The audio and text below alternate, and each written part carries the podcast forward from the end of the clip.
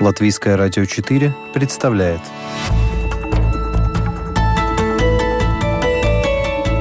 Человек и его поступки. События и его значения. В программе «Мир в профиль»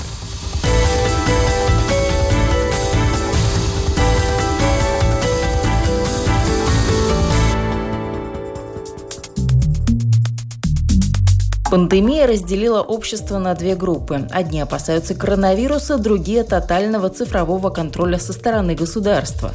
Все ли методы хороши в борьбе за здоровье? И не получится ли так, что за право жить прежней жизнью человечество заплатит своей свободой? Об этом прямо сейчас в программе «Мир в профиль». Этот выпуск для вас сегодня веду я, Яна Ермакова. Всего за неделю приложение COVID Safe в Австралии и закон о биометрической идентификации в России изменили мир.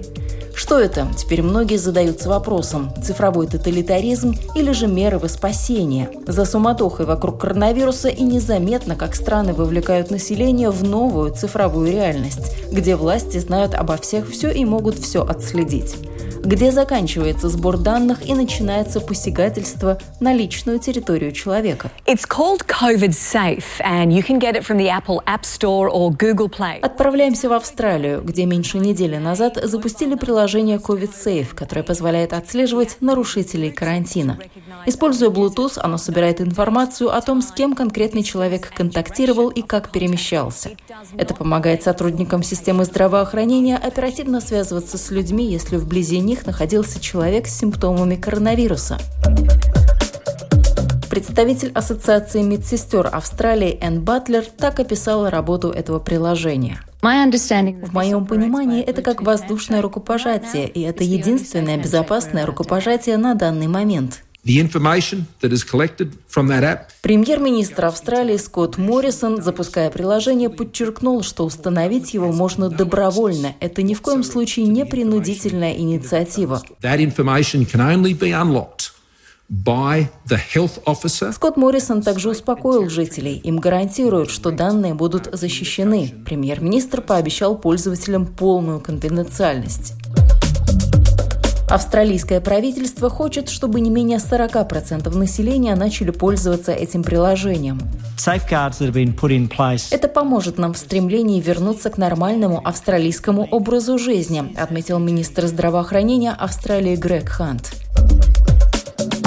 Несмотря на то, что население Австралии 25 миллионов человек и приложение COVID Safe уже скачали около 3 миллионов, есть у этой инициативы категорические противники. Так, например, группа экспертов в области безопасности пришла к выводу, что приложение открывает возможности для стороннего отслеживания пользователя. Ярый противник инициативы – основатель партии «Одна нация» Полина Хансен. Во всеуслышание она заявила, приложение скачивать не будет. И не потому, что не хочет защитить себя и других, а потому, что не доверяет правительству и не знает, что будет с собранными данными.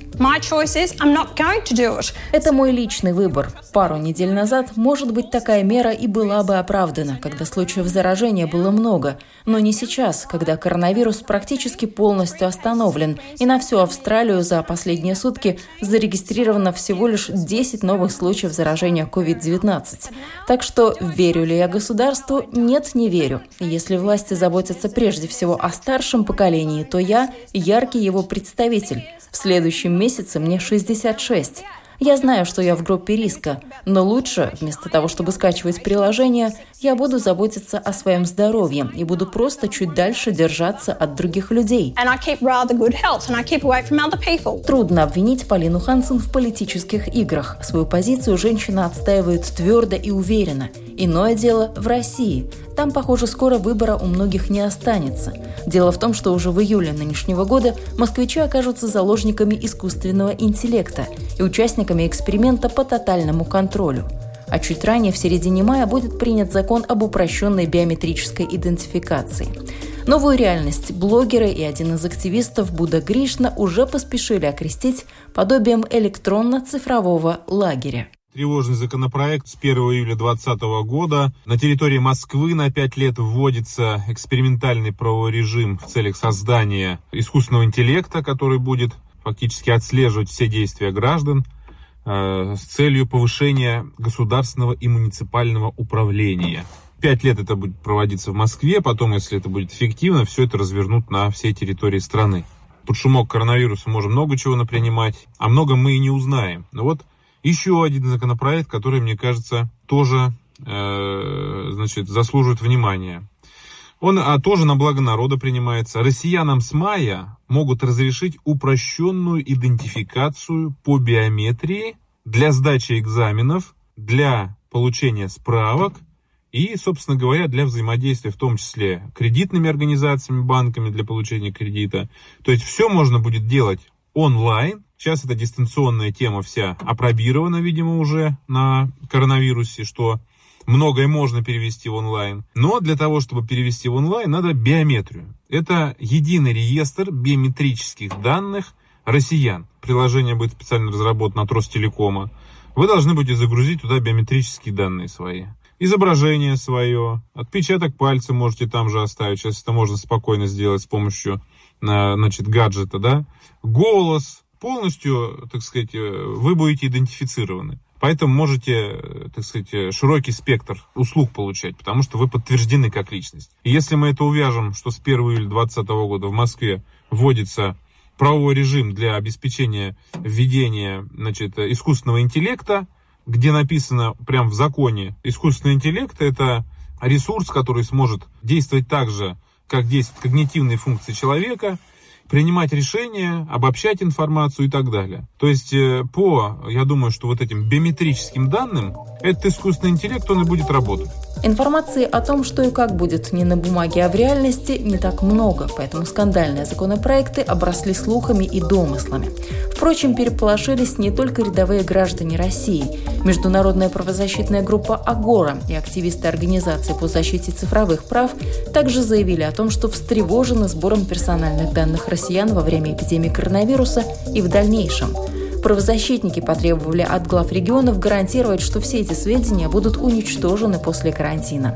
О возникших опасениях рассказал общественный деятель, адвокат в сфере киберправа и представитель Центра цифровых прав Саркис Дорбинян. Те проблемы, о которых мы говорили ранее, да, это проблемы, связанные с защитой приватности, они, конечно, оголились э, вот э, в период борьбы с пандемией. Поэтому сегодня э, эти, наверное, вещи имеют особое значение в силу введения там, цифровых пропусков, обработки биометрии, да, видеокамерами CCTV с технологиями распознавания лиц, обработки геолокационных данных и другое. И, конечно, все это вызывает вопросы не только у правозащитников, но у многих пользователей, у многих граждан, которые не очень понимают, что с этими данными происходит, как их собираются защищать, будут ли их реально удалять после всего этого. Действительно, проблема руководства России в том, что по сути никто ничего не объясняет. И в такой ситуации даже логично, что земля слухами полнится, говорит публицист и кандидат исторических наук Ольга Четверякова. Как специалист по вопросам геополитики, чтобы прояснить ситуацию, она предлагает обратиться к документам, а именно к докладу о развитии цифровой экономики в России, который Всемирный банк выпустил еще 4 года тому назад. В частности, там описано, как весь мир должен переходить на цифровую модель управления – Похожим курсом следует идти и России. Так что цифровое будущее было описано еще задолго до коронавируса, но сейчас просто сложились благоприятные обстоятельства, чтобы провести необходимые реформы, считает Ольга Четверякова. Когда люди все посажены по домам, речь идет не о том, чтобы восстановить нашу социальную сферу, да, социальную политику, социальное обеспечение. Вот. Э, речь не, не идет о том, чтобы восстановить нашу систему здравоохранения разваленную, уже об этом только ленивый не говорит а речь идет о том, чтобы как можно быстрее провести скорее вот эти все цифровые платформы.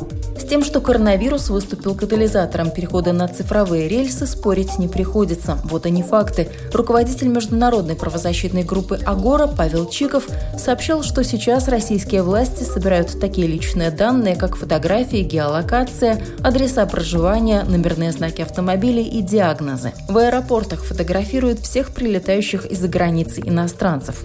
Уже сейчас в Москве активно используется также и система видеонаблюдения за гражданами, и в марте с ее помощью удалось выявить 200 нарушителей карантина. Так что такая начавшаяся технологическая революция станет вполне благоприятной почвой для летнего экспериментального режима применения еще и искусственного интеллекта, уверена Ольга Четверякова в ближайшее время опять-таки станет вопрос о том, что нам четко и ясно разъяснили, что это такое. И я думаю, что граждане будут решать, хотят они становиться объектами некого непонятного эксперимента или нет.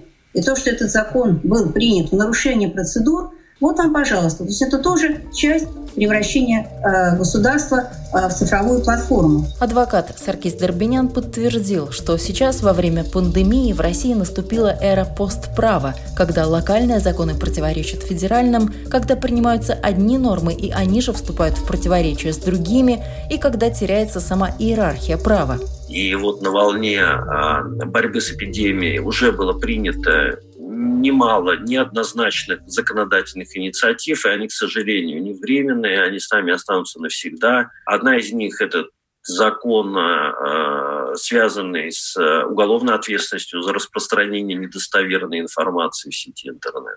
Другой – это закон города Москвы, в том числе который устанавливает, что фейспринт будет являться доказательством совершения административного правонарушения и будет работать, как сейчас работают камеры э, с номерами автомобилей. Эксперт в области информационных технологий Игорь Ашманов также проводит параллель с существующей системой штрафов за административное правонарушение на дороге.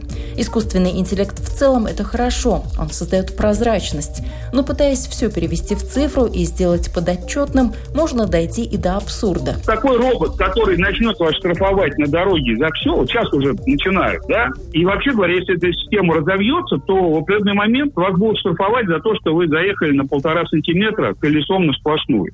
Потому что искусственный интеллект, он же допусков не знает. По мнению Игоря Ашманова, рассчитывать на то, что искусственный интеллект будет хоть сколько-нибудь человечным, не приходится. Скорее наоборот. Работать он будет по принципу надсмотрщика с электронным кнутом. Но тут возникает нюанс. Если в системе управления произойдут настолько масштабные изменения, и если ликвидируются традиционные органы власти и чиновники, а вместо них будут цифровые платформы, то что же будет представлять собой государство? Этим вопросом задается Ольга Четверякова. Кто будет нести за ответственность? Да? Кому мы будем апеллировать конкретно? Потому что если есть тот иной орган, если есть чиновник, мы знаем, с кого спросить. Если мы имеем дело просто с неким машинным алгоритмом, то никакой ответственности машинный алгоритм за тебя не несет. И если сейчас приходит э, кто-то да, из, из стареньких пенсионеров социальную службу, собес или кто-то, и они беседуют с чиновником, который может ему все объяснить. Если есть какие-то особые условия, их можно оговорить, то теперь Э, вот наши пенсионеры, старички должны будут иметь, и не только они вообще собес, да, должны будут иметь дело вот с этой цифровой платформой. Кандидат исторических наук предлагает обратиться к еще одному документу. Это доклад Высшей школы экономики за 2018 год. Называется он «Государство как платформа. Переход к цифровому управлению». Там подробно расписано, как в сотрудничестве с частными компаниями будет создаваться эта система цифрового управления. Свою эффективность такая форма взаимодействия доказала во время пандемии. Так, например, в Москве на сегодняшний день установлено почти 200 тысяч камер видеонаблюдения. С их помощью можно найти человека не только по лицу, но и по силуэту. Технологию распознавания лиц в видеопотоке разработала российская компания Entech Вот что рассказал ее представитель Артем Кухаренко в интервью телеканалу НТД. Мы можем находить э, людей, которые контактировали с потенциально зараженными. Система может по истории отследить и найти всех людей, которые за последнюю неделю с ним контактировали. Применительно к нынешней ситуации, когда нужно как можно быстрее победить коронавирус, и в борьбе с этим вроде как все средства хороши, Ольга Четверякова претензий к партнерству частных компаний и государства не имеет. Однако эксперт приводит еще один пример частного и государственного взаимодействия. Не случайно именно сейчас происходит передача Сбербанка российскому правительству. Дело в том, что именно на платформе Сбербанка, как неоднократно указывали представители власти, и будет создаваться цифровая платформа управления государством. Никакой теории заговора. Пожалуйста, открывайте документы, изучайте. И не надо никакого страха, потому что страх – это способ управления. Процессы, которые мы сегодня обсуждали в программе «Мир в профиль» и которые меняют современные реалии, это процессы общемировые. Так что к их обсуждению мы еще вернемся не раз. и в этой программе, и во многих других программах на Латвийском радио 4. Этот выпуск программы «Мир в профиль» для вас подготовила и провела я, Яна Ермакова. Всего доброго!